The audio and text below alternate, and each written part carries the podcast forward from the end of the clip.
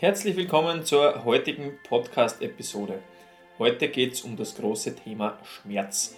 Wir werden euch versuchen, den biopsychosozialen Zugang in diese Richtung vorzustellen und ein bisschen unsere Gedanken in Richtung Schmerzphysiologie, Schmerzentstehung und Schmerztherapie näher zu bringen. Viel Spaß bei der Episode. Ich hoffe, ihr lernt ein bisschen was Neues.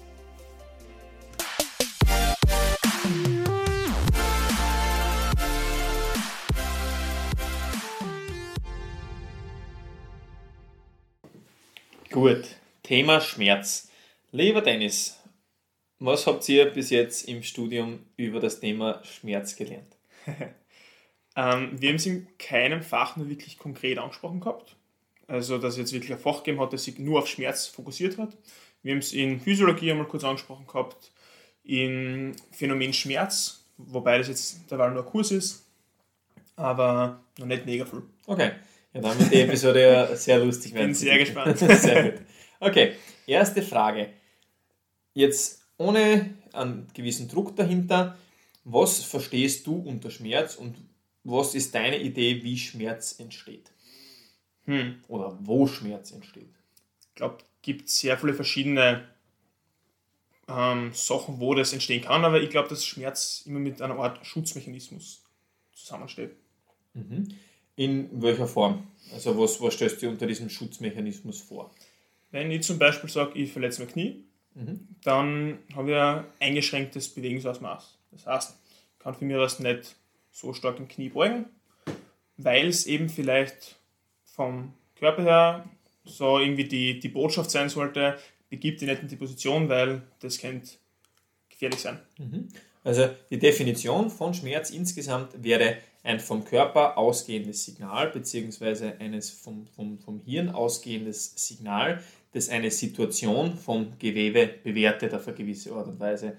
Das heißt, Schmerz oder Nozizeption gibt mir wieder, dass ein Gewebe Schaden nimmt oder eventuell potenziell Schaden nehmen könnte.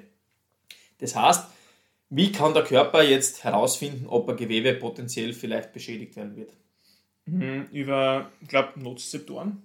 Ja, also wir, das, ist, das ist immer das ein Klassiker. Nozizeptoren werden oft mit Schmerzrezeptoren gleichgesetzt. Ja. Mhm. Mittlerweile weiß man, es gibt keine Schmerzrezeptoren. Ist es nicht so, dass das offene Nervenendigungen sind, die zum Beispiel ähm, Stoffe, die bei Gewebsschädigung ausgeschüttet werden, registrieren? Oder irgendwie eben, wie du gesagt hast, bewerten oder so? Mhm. Also im Endeffekt haben wir da auch wieder, also Nozizeptoren sind eben potenzielle äh, also das sind Rezeptoren, die potenzielle Schädigung detektieren können. Mhm. Ja? Äh, und eben Gewebsschädigung. Aber die sind jetzt nicht nur prinzipiell dafür zuständig, Schmerz zu detektieren. Okay. Ja?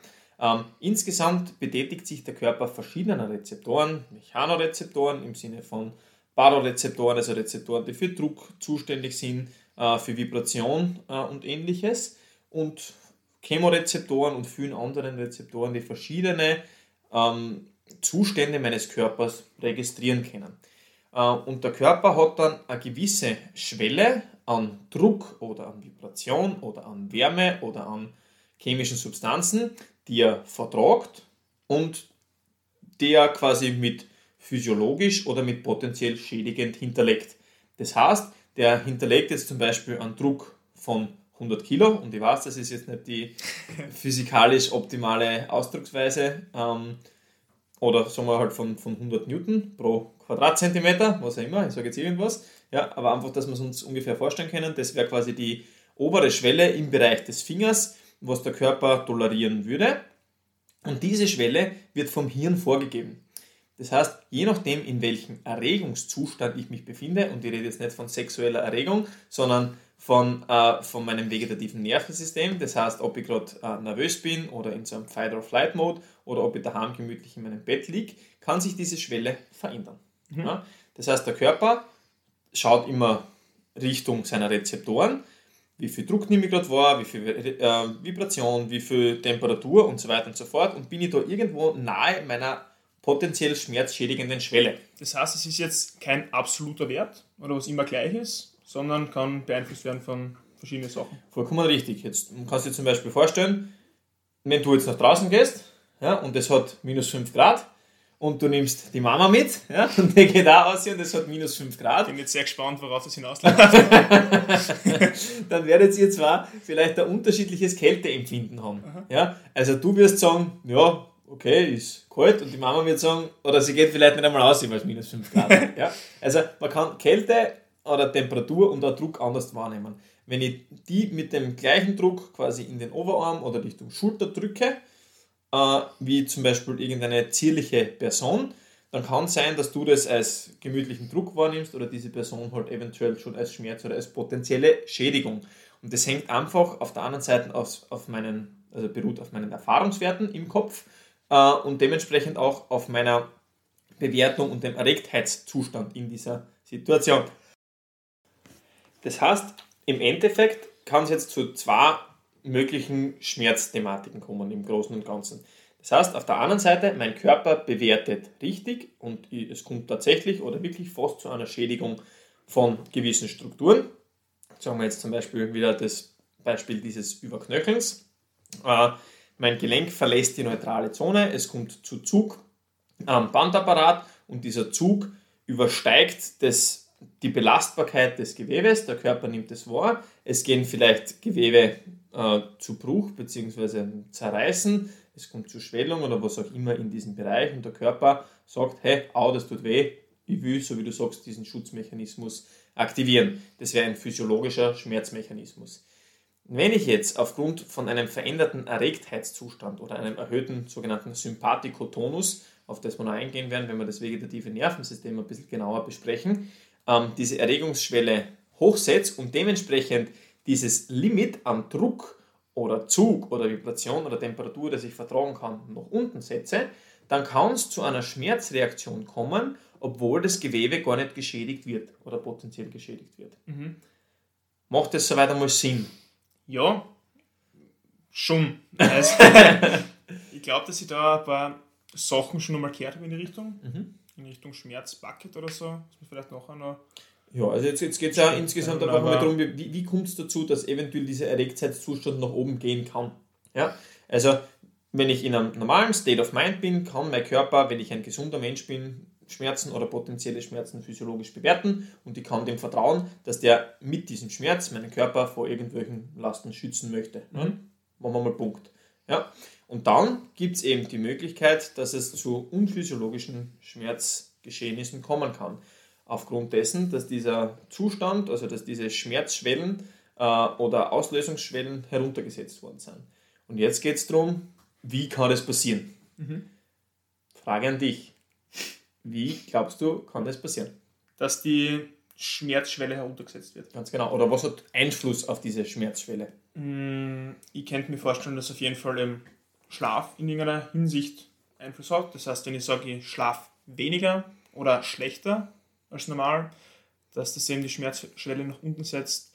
Ernährung bis mhm. zu einem gewissen Grad, psychischer Stress, mhm. familiärer Stress. Das heißt, wenn mein Umfeld ganz einfach nicht so hinhaut, wie es sollte oder wie es vielleicht normal der Fall ist, mhm. Mm, das könnte noch Einfluss nehmen.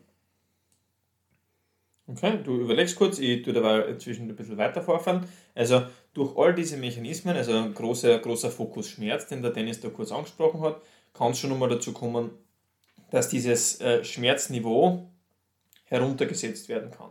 Ja?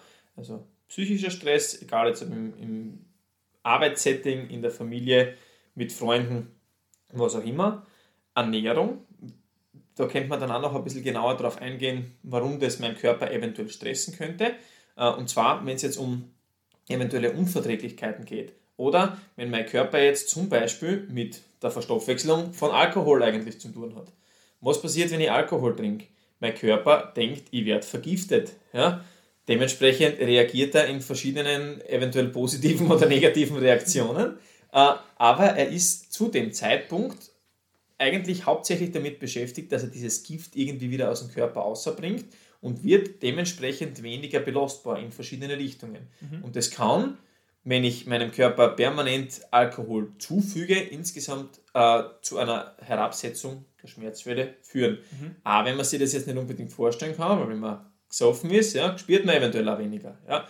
Aber insgesamt kann es über, über die Dauer, dadurch, dadurch, dass der Körper in einer permanenten Stresssituation ist, dazu kommen, oder wenn ich mich einfach dauerhaft schlecht ernähre und zum Beispiel eine Refluxthematik dadurch entwickle oder Magen-Darm-Probleme, also der, Körper halt quasi äh, äh, eventuell eine Form von Entzündung hat, die er permanent bekämpfen muss. Da werden wir noch einen Experten einmal einladen, äh, mit dem wir die äh, so chronische Entzündungsthematiken im Darmbereich ein bisschen besprechen können. Ähm, der, dann kann das natürlich auch diese Schmerzfälle beeinflussen. Und der wichtige Punkt, den du noch besprochen hast, ist die Art und Weise, wie gut ich regenerieren kann. Und das wird sehr, sehr gut über den Schlaf abgebildet. Mhm. Da noch was ein, wie der Körper quasi oder das, das vegetative Nervensystem unter Stress gesetzt werden kann? In Form von Trainingsstress. Mhm. Ja, guter, guter Punkt. Also wenn ich mich in einem äh, starken Trainingszyklus befinde, beziehungsweise wenn es dazu kommt, dass ich vielleicht sogar mal in, in, einem, in einem Übertraining mich befinde. Mhm. Mhm. Wenn du jetzt daran denkst, dass du vielleicht ein bisschen krank bist, also der allgemeine Gesundheitszustand ein bisschen nach unten gesetzt ist und du bewegst dich dann einfach nur und die tun deine Arme und Beine vielleicht ein bisschen weh, hat das jetzt irgendwas damit zu tun, dass du da jetzt dein Unterarm oder dein Ellbogen brichst oder auskugelst, nur weil das ein bisschen weh tut? Wahrscheinlich eher nicht. Ja, genau. Also die Gesamtbelastbarkeit vom Körper ist bei Krankheit eventuell ein bisschen nach unten gesetzt. Vollkommen richtig. Okay, jetzt hast du vorher diesen sogenannten Schmerzbucket angesprochen. Was ist, also wo hast du davon einmal gehört und was, was ist das für dich? Hm, ich habe eben so eine Grafik gesehen gehabt, wo die Idee ist eben, wie der Name schon sagt, dass man einen Eimer hat und der Eimer mit verschiedenen Sachen gefüllt wird. Eben auf der anderen Seite, wie gerade gesagt, Ernährung, Schlaf, psychischer Stress in jeglicher Form, Trainingsstress und so weiter. Und wenn dieser gedachte Eimer eben überläuft, dass es dann eben zu Schmerz kommt. Mhm. Also ich würde die ganze Geschichte einfach ein bisschen erweitern. Ich würde sagen, wenn dieser also negative Einflüsse, in welcher Form auch immer, oder Belastungen, ja, müssen auch nicht negativerweise sein, sondern Training ist ja nicht, nicht unbedingt was Negatives, aber es belastet meinen Gesamtorganismus. Das wäre auch Schlafentzug, das wäre schlechte Ernährung, das wäre schlechtes Trinkverhalten, das wäre eventuell Krankheit oder irgendwelche Entzündungsthematiken, das wären auch solche Thematiken wie schlechter Visus, ja, vermindertes Spüren oder verminderte Sensorik in verschiedenen Bereichen, verminderte Beweglichkeit und so weiter, die meinen Organismus vermehrt belasten, füllen mir diesen Eimer. Und dann gibt es gewisse Sachen, zum Beispiel regenerative Maßnahmen, positive Ernährung und so weiter und so fort, womit ich quasi einen Schöpfer nehmen kann äh, und aus diesem Eimer wieder ein bisschen was ausschöpfen kann. Und ein ganz großer Faktor in dem Bereich ist auch Zeit. Ja? Also wenn ich Belastungen setze, die ja durchaus okay sind, wie viel Zeit gebe ich mir, um mich von diesen Belastungen zu erholen? Und wenn es aber dann irgendwann dazu kommt, dass dieser Eimer überläuft oder droht überzulaufen, kann es zu Reaktionen vom Körper kommen. Eine große ist Schmerz. Wer jetzt vielleicht schon einmal eine Migräne-Thematik gehabt hat oder irgendwie in diesem Bereich an solchen Thematiken leidet, der kann vielleicht ein bisschen nachvollziehen, was da eventuell passiert. Ja, also viele Menschen, die dann Kopfschmerzen haben, können das nicht unbedingt zuordnen, was da vielleicht das Problem ist. Aber es kann einfach sein, dass jemand mit Migräne auf dieses Überlaufen dieses Thread- oder Schmerzbuckets reagiert. Ja? Manche anderen reagieren mit Magen-Darm-Problematiken. Manche mit Schmerz, manche mit äh, Immunschwäche, das heißt, die werden krank. Also jeder reagiert da oft ein bisschen anders. Wenn ich eine Schwachstelle im Körper besitze, aufgrund von einer vorigen, vorhergehenden Verletzung, kann sein, dass der in diesem Bereich wieder anfängt, Probleme zu machen. Und es muss nicht unbedingt sein, dass jetzt dieses Gewebe wieder beschädigt ist, sondern dass der Körper mir einfach irgendwie sagen will, hey, irgendwas ist da gerade los, schau, dass du da was veränderst. Ich kann dir nicht genau sagen, was, aber probier, probier mal ein paar Sachen aus, so auf gut Deutsch. Ja? Und da sind wir wieder bei diesem sogenannten Schutzmechanismus. Mhm. Ähm, wir haben jetzt vorher auch ein bisschen über die psychische Komponente gesprochen. Wir haben jetzt den Stress hergenommen. Ähm, was kann eventuell auf dieser Ebene den Schmerz noch beeinflussen? Auf psychischer Ebene. Auf psychischer Ebene. Meinst du in Form zum Beispiel von Leistungsdruck oder von bevorstehenden Prüfungen? Zum Beispiel, ja, also das, das wäre, da wären wir wieder im Bereich Stress unterwegs. Mhm. Aber wenn du dir jetzt zum Beispiel vorstellst, Hausnummer, nehmen wir wieder den Fußballer her, der in einer gewissen Situation, in einer gewissen Match-Situation sich entweder das Kreuzband gerissen hat, äh, oder mit Gegnerkontakt dann irgendwie sie die Shooter auskugelt hat oder was auch immer, ähm, dann werden gewisse Erfahrungswerte gebildet. Das heißt, ich verbinde zum Beispiel, wenn ich eine sogenannte Generalisierung mache, eine Schmerzgeneralisierung, nicht mehr nur ein gewisses Ereignis oder eine gewisse Gewebsschädigung mit dem Schmerz, sondern den ganzen Kontext drumherum. Das heißt, eventuell am Check beim Fußball. In weiterer Folge, wenn ich eine noch größere Generalisierung mache, Fußballspielen an sich mhm. und je länger ich das Ganze nicht betreibe, dann kann das auf Sport im Allgemeinen zurückzuführen sein. Das heißt, wenn ich mich dieser, dieser negativ besetzten Situation nicht wieder aussetze und dem Körper sagt, dass das auch geht, ohne dass ich da Problematiken habe, dann wird er sagen, na, da haben wir uns das letzte Mal verletzt, machen wir es nicht mehr. Und damit du es sicher nicht mehr machst, dann tut es einmal schon von vornherein weh, bevor wir überhaupt anfangen. Mhm. Ja? Das heißt, wenn ich zu lange warte, um gewisse Situationen wieder zu reintroducen, also um die quasi wieder zu durchleben, dann wird der Körper die versuchen, irgendwie abzublocken. Das heißt, Erfahrungswerte können sehr, sehr stark dispositionierend dafür sein, ob ich Schmerz entwickle oder nicht. Ja? Klassisches Beispiel, jemand versucht, irgendwas vom Boden aufzuheben, spürt einen stechenden Schmerz im Rücken, kriegt dann eine Reha im Bereich Physiotherapie, ähm, die versuchen mit neutraler Wirbelsäule Muskelkräftigung zu machen, äh, bauen den Rumpf gut auf, Arme und Beine, Muskulatur ist eigentlich wieder ganz gut da. Und dann liegt da ein Stift am Boden und meine Beweglichkeit ist nicht gut genug, dass ich den vom Boden aufhebe. Und ich bin aber eigentlich schon wieder unter Anführungszeichen geheilt. Ja, mein Körper hat wieder adaptiert und ich bin prinzipiell wieder belastbar. Und wenn ich mir jetzt aber zu diesem Stift nach unten beugen möchte, dann kann ich das vielleicht gar nicht, weil ich die Angst habe, meine Wirbelsäule zu beugen. Ja? Das heißt, das Ganze kann auch in Richtung Mobilität das Ganze negativ beeinflussen. Ganz genau. Also es kann natürlich, je höher dieser, dieser Fred Bucket äh, gefüllt ist, ja, oder je, je eher ich Erfahrungswerte mit Angst zum Beispiel verbinde, kann natürlich auch der Muskeltonus hochgehen und dadurch meine Beweglichkeit eingeschränkt werden. Muss mir nur vorstellen, wenn, ich, wenn mir irgendjemand schreckt, also ich gehe um die Ecken, da wartet jemand auf mich und der blärt mir ins Ohr, ja, einfach aufgrund dessen, weil er sich einen Spaß machen will. Was passiert? Ich ziehe mich zusammen, ich komme in eine sogenannte Startle Reaction. Also das wäre im Endeffekt dieses Schützen vom Kopf, äh, Schützen vom Hals und von den Rumpforganen, also einfach dieses Zusammenzucken ähm, und erhöhe damit den Muskeltonus, damit mir keiner Schaden zufügen kann. In dem Moment appropriate, also angepasst, äh, damit halt wirklich nichts passiert. Aber wenn ich jetzt in einer Situation bin, wo das eigentlich ein Mismatch ist, also wo, wo diese Situation nicht wirklich bedrohlich ist und ich trotzdem aber in diesem Erregtheitszustand bin, dann kann ich dadurch Beweglichkeit einschränken, äh, eher dazu neigen, dass ich Schmerzen habe, weil ich diese Situation, diesen Erfahrungswert irgendwann einmal entkräften muss. Und da kann es dann sehr, sehr hilfreich sein, wenn wir wirklich von chronischen Schmerzpatienten reden, die wirklich schlechte Erfahrungen gemacht haben, wo schlecht kommuniziert worden ist in, in verschiedenen Bereichen, dass man versuchen muss, diese Leute mit Hilfe von einem Psychotherapeuten äh, wieder langsam in gewisse Richtungen zu bringen äh, und Bewegung positiv zu bewerten. Und bei denen geht es dann viel weniger darum, wirklich das Gewebe vorzubereiten, als viel mehr darum, den Kopf wieder zu überzeugen, dass mein Körper belastbar ist. Was können Sie dir vorstellen, was könnten solche Kommunikationsfehler sein, mit denen ich Patienten quasi Angst vor Bewegung machen kann? Sogenannte Kinesiophobie. Hm, vielleicht solche Schlagwörter wie, das fällt mir jetzt gerade ein, Bandscheibenvorfall vielleicht oder eben solche Nocebos, wie man es vielleicht oft hört. Mhm. Also vollkommen richtig. Auf Kommunikation äh, werden wir dann auf, auf jeden Fall auch noch einmal ein bisschen genauer eingehen. Also das ist so ein, ein riesengroßer Bereich, der dann halt auch in Richtung Schmerzentstehung mit einspülen kann. Äh, und Nocebos sind ein großer Faktor da.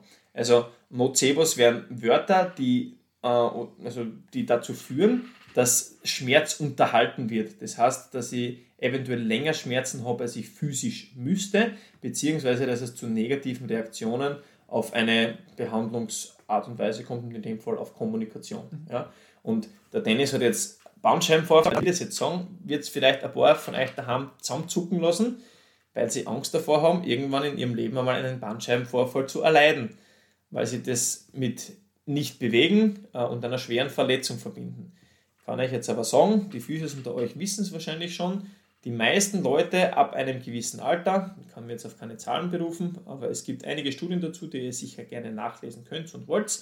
Ähm, ab einem gewissen Alter haben symptomfreie Menschen Bandscheibenvorfälle, ohne dass es irgendwie ein Problem gibt. Äh, ein schöner Gedanke ist, Bandscheibenvorfälle, Knorpelabnutzungen, Gelenksabnutzungen sind die Falten des Körpers, die wir innen tragen. Ja?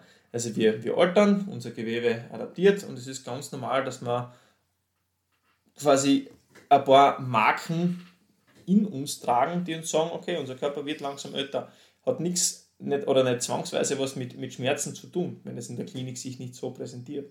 Aber dadurch, dass wir das jetzt einfach als so negativ bewerten und kann es passieren, dass ich, wenn ich irgendwann einmal ein mache und vielleicht ist dieser Bandscheibenvorfall gar nicht das Problem, aber ich habe halt Rückenbeschwerden aufgrund dessen, dass ich mich mal überlastet habe und ich bin 40 oder 50 Jahre alt, dementsprechend habe ich eine relativ hohe Wahrscheinlichkeit, dass ich sowieso einen Bandscheibenvorfall irgendwann einmal gehabt habe oder eventuell auch aktuell habe, dann sehe ich in diesem oder an diesem Röntgenbild, dass ein Bandscheibenvorfall vorliegt ich attribuiere meine Schmerzen zu dem, habe Angst vor einem Bandscheibenvorfall und traue mich nicht mehr, mich zu bewegen. Und von jetzt auf gleich, also ab diesem Zeitpunkt, wo ich das weiß, geht es mir auf einmal viel schlechter als vorher, mhm. weil ich halt die ganze Geschichte mit sehr vielen negativen Folgen äh, attribuiere. Mhm. Macht das Sinn soweit? Voll. Das heißt, Thema Kommunikation ist gerade bei chronischen Schmerzpatienten ein sehr großes Thema. Ja, es kann dazu führen, dass, äh, dass es zu lang anhaltenden Schmerzproblematiken kommt. Ja, ja,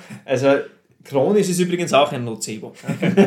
Dementsprechend äh, redet man eher von langanhaltenden Beschwerden. Also solche Kommunikationsfehler können dazu führen, dass Schmerzthematiken länger aufrechterhalten bleiben, als sie eigentlich müssten. Mhm. Ähm, Patientenbeispiel aus der Praxis eventuell. Ähm, es gibt wirklich immer wieder Ärzte, die nach wie vor von heraushüpfenden oder springenden Bandscheiben sprechen. Die Bandscheiben sind so fix fixiert äh, mittels dem Ligamentum flavum äh, und ein paar anderen Bändern um die Bandscheibe und die Wirbelsäule rundherum, dass es de facto quasi, außer es ist ein extrem orges Trauma, vorfällig nicht dazu führen kann, dass ein Bandscheiben außerhupft. Ja, das ist einfach eine komplett falsche Vorstellung von diesem, äh, von diesem Verletzungsgeschehen. Aber das können wir dann einfach nochmal ein bisschen genauer besprechen. Aber wenn ich jetzt zu meinem Arzt gehe und der hat vielleicht ein bisschen eine falsche Vorstellung oder hat nur das Röntgenbild gesehen, schaut sich nicht meine Klinik an, das heißt, wie bewege ich mich, wie verhält sich dieser Schmerz allgemein und sieht nur am Röntgenbild, ah, okay, das ist ein bisschen aus der Norm, ja, das ist die Bandscheibe und sagt dann, ja, Sie dürfen sich jetzt sechs Wochen lang nicht bewegen, weil sonst springt Ihnen die Bandscheibe nochmal raus. Der Patient hat wenig aufgeklärt, wie er in diesem Bereich ist, weil er sich halt vielleicht vorher mit dem Ganzen noch nicht beschäftigt hat, auf einmal extreme Angst, sich zu bewegen. Und wie wir aus dem Bindegewebs-Podcast schon wissen, müssen wir uns aber bewegen, schmerzfrei, damit das Bindegewebe irgendwann wieder stabil werden kann. Und je länger ich das nicht mache, desto eher baut dieses Bindegewebe wieder ab und desto länger brauche ich dann, dass ich die Belastbarkeit wieder erreiche. Und das einfach nur deswegen, weil jemand schlecht kommuniziert hat. Also mhm. ein riesengroßer Punkt auf jeden Fall. Ja? Also jetzt haben wir Kommunikation und Erfahrungswerte noch zusätzlich, die zu, zu Schmerzgeschehen mit einspielen können. Ähm, großes Überthema bei, ähm, bei Erfahrungswerten sind natürlich auch Traumata oder psychische Erkrankungen. Depressionen, Überlastungserscheinungen, die dann halt dementsprechend auch wieder mit, mit Stress einhergehen. Also Schmerz ist viel mehr, als ich hau mir meinen Finger irgendwo an irgendeiner Ecke an und dann tut mir mein Finger weh. Mhm. Ja, also da, da spielen sehr viel mehr Sachen mit ein. Hast du sonst noch irgendwas gehört in diesem Zusammenhang, was da eventuell diese ganze Geschichte unterhalten könnte? Hm, mir fällt jetzt konkret nichts ein. Okay. Oder wie könnte ich vielleicht versuchen zu unterscheiden, mit welchem Schmerzmechanismus ich jetzt selber vielleicht an mir ähm, oder an meinem Patienten zu tun habe? Ob das jetzt ein struktureller, ein struktureller also oder ein adäquater Schmerz, der quasi entsteht, oder eben ein inadäquater, lang anhaltender Schmerz. Mhm. Mhm vielleicht, eben, wenn ein Patient wirklich länger bei dir in Behandlung ist und äh, bei dem geht es an sich immer gut voran, das heißt, er macht Fortschritte und der Schmerz ist an sich schon einigermaßen weg. Und dann kommt es zu einem Rückschritt aufgrund von, keine Ahnung, vielleicht sagt der Patient irgendwann im Gespräch mal, okay, ich habe nächste Woche eine Prüfung und das dass du da vielleicht irgendwie die, den Zusammenhang sehen kannst. Mhm. Also das ist auf jeden Fall schon ein guter Bereich, den du ansprichst. Also wir haben jetzt gehört, es gibt verschiedene Bereiche, die Schmerz auslösen können. Und dann gibt es ein wunderbares Tool des Physiotherapeuten oder eines jeden therapeutischen Berufs, unter anderem auch des Arztes, und das nennt sich Anamnese. Ja. Ähm, wenn ich jetzt einen akuten Vorfall, einen akuten Unfall gehabt habe, im Sinne von, ich bin überknöchelt, ich habe ein Verhebetrauma gehabt oder was auch, was auch immer, also wirklich etwas, wo, wo, wo Kraft, Schnelligkeit und irgendwie eine Gewalteinwirkung im Spiel war und das relativ kurz bevor dieser Mensch bei euch ist, dann kann man höchstwahrscheinlich von einer akuten Verletzung ausgehen und dass dieser Schmerz adäquat wahrgenommen wird. Wie ist es jetzt zum Beispiel, wenn der Patient zu dir kommt und der hat an sich immer die gleichen Bewegungen gemacht und auf einmal hat es weh, dann von mir aus Thema Kniebeuge zum Beispiel, hat immer Kniebeugen gemacht und auf einmal Bewegung hat er trotzdem gleich ausgeführt, hat er bei den Kniebeugen Schmerzen bekommen. Und dann wird man versuchen, diese anderen Mechanismen, Mechanismen ein bisschen in Gang zu setzen. Okay. Das heißt, ähm, ich frage als erstes einmal, okay, gibt es einen Trainingsplanwechsel? Ja, oder hat es einen Trainingsplanwechsel gegeben? Hast du irgendwelche Übungen oder Bewegungen neu hinzugefügt? Trainierst jetzt mehr Tage als vorher? Oder kannst du weniger gut regenerieren. Das heißt, ich frage in die Richtung, zum Beispiel, wenn derjenige studiert, muss gerade in letzter Zeit irgendwie viel lernen. Ja? Musst du in der Arbeit mehr arbeiten, kannst weniger schlafen. Hast du mit deiner Freundin Schluss gemacht oder mit deinem Freund ähm, und hast deswegen eine schwere Zeit, wenn du gerade nicht im Training bist. Mhm. Und kannst deinem Körper halt quasi keine, keine Pausen geben. Hat sich was in deiner Ernährung verändert? Also im Endeffekt frage ich psychischen Zustand, Ernährungszustand, äh, Schlafzustand, alle diese Themen, die wir jetzt vorher besprochen haben, ab und schaue mal, ob es da irgendwo einen Paradigmenwechsel irgendwo gegeben hat, ob sie irgendwas verändert hat. Und wenn diese Veränderung nicht auf äh, struktureller Ebene stattgefunden hat, das heißt, dieser Mensch sitzt nicht mehr als vorher, der hat keinen anderen Trainingsplan, der ist komplett gleich, ähm, und also alles diese ganzen Sachen sind komplett gleich, dann macht es prinzipiell keinen Sinn, dass auf einmal jetzt die Struktur nachgibt. Sondern es ist viel eher wahrscheinlich, dass dann halt in irgendeinem dieser anderen Bereiche irgendwas nicht hundertprozentig passt. Und mein Therapieschwerpunkt sollte dann nicht auf der Struktur liegen, sondern auf diesem jeweiligen zu, zuliefernden Bereich. Mhm. Macht das Sinn soweit? Ja. Okay. Passt gut. Ja, was nicht immer heißt, dass das leicht ist, weil wenn es jetzt dazu kommt, zum Beispiel, dass irgendjemand aus der Familie verstirbt oder dass man, dass eben wirklich ein, Partner Schluss gemacht hat oder dass irgendwelche anderen äh, Ereignisse wie Krankheit oder sowas in diesen Bereich mit einspülen, dann sind es oft Dinge, die man nicht gleich über, äh, überwinden kann. Aber allein oft, dass der Patient davon weiß und von dieser Beeinflussung weiß, gibt ihm vielleicht einen Zeithorizont, äh, wann er diese ganze Geschichte wieder überwinden kann. Du sagst auf der einen Seite eben, dass es für den Patienten vielleicht nicht leicht ist, das Ganze zu überwinden. Auf der anderen Seite aber kann ich mir vorstellen, zumindest wenn, wenn ich mir jetzt in diese Situation hineinversetze, dass entweder mit mir ein freien Schluss macht oder bei mir wer verstirbt, dass der Patient das überhaupt dem Therapeuten so sagt und das Ganze überhaupt offenbart halt. Ja, also das ist auf jeden Fall was, was, was schwierig ist. Aber wenn man genau und gezielt nachfragt, kommt man auf sehr, sehr viele Dinge drauf. Mhm. Oder wenn, wenn jemand halt einfach diese, diese Hemmschwelle hat und sagt, hey, es gibt da was, über das mag ich eigentlich nicht reden, aber ich kann mir da selber vorstellen, da gibt es was, was mich im Moment beschäftigt, dann sei das dahingestellt. Ja?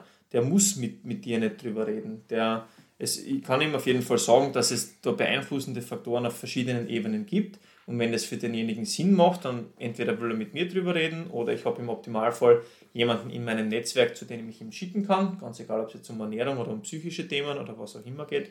Äh, und dann werde ich versuchen, den halt so ganzheitlich wie möglich auf den biopsychosozialen Ebenen zu behandeln.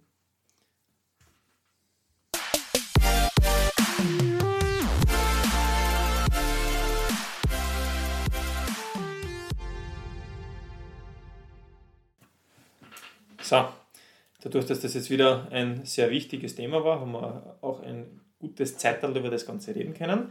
Äh, jetzt würde mich noch interessieren, wenn du das jetzt zusammenfassen müsstest, was hast du aus dieser halben Stunde Diskussion mit mir mitnehmen können? Also was mir auf jeden Fall in Erinnerung geblieben ist, dass Schmerz nicht unbedingt nur mit einem strukturellen Schaden in Verbindung stehen muss, sondern dass ganz einfach auch sein kann, dass eben Faktoren wie Ernährung, schlechter Schlaf, psychischer Stress und so weiter das Ganze eben negativ beeinflussen können oder eben auch auslösen können. Mhm. Genau. Für mich zusammenfassend aus der therapeutischen Perspektive ist es jetzt mal wichtig, wie kann ich erkennen oder dass ich erkennen muss, habe ich es mit einem akuten Schmerzgeschehen zu tun, das struktureller Basis ist, weil dann kann und muss und sollte ich strukturell ansetzen. Oder gibt es irgendwo auf den anderen Ebenen noch Thematiken, die ich dazu mit ins Boot, halten, äh, ins Boot holen sollte, äh, beziehungsweise ob es für mich dann überhaupt indiziert ist, diesen Menschen zu behandeln, wenn der jetzt einfach an einer Depression leidet. Ja? Äh, dann würde ich versuchen, diesen, diesen Menschen weiter zu vermitteln. Meistens ist es ein bisschen indifferent, also es ist ein bisschen was Strukturelles da, wir haben ein bisschen Ernährungsthematik, wir haben ein bisschen Stress, wir sind halt alles einfach nur Menschen, wir sind nicht auf gewissen Bereichen perfekt und in anderen Bereichen dann halt vielleicht nicht so. Wenn man sich jetzt vorstellt, dass man psychisch nicht so gut drauf ist, legt man vielleicht auf, auf seine Bewe Bewegungspraxis und seine Ernährung auch nicht so viel Wert in diesem Bereich.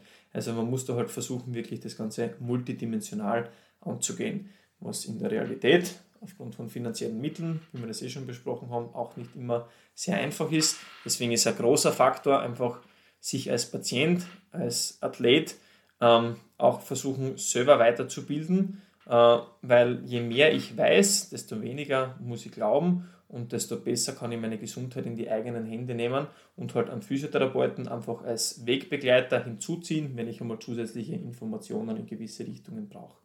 Also das Schmerzthema ist insgesamt ein riesengroßes und bitte, das ist jetzt keine, keine Schmerzausbildung, die wir da machen, das ist einfach jetzt mein und unser Zugang in diesen Bereich. Das Thema ist noch viel größer und viel komplexer und ich glaube, ich werde dann auch selber im Laufe meiner Karriere sehr, sehr viel über diese Themen lernen.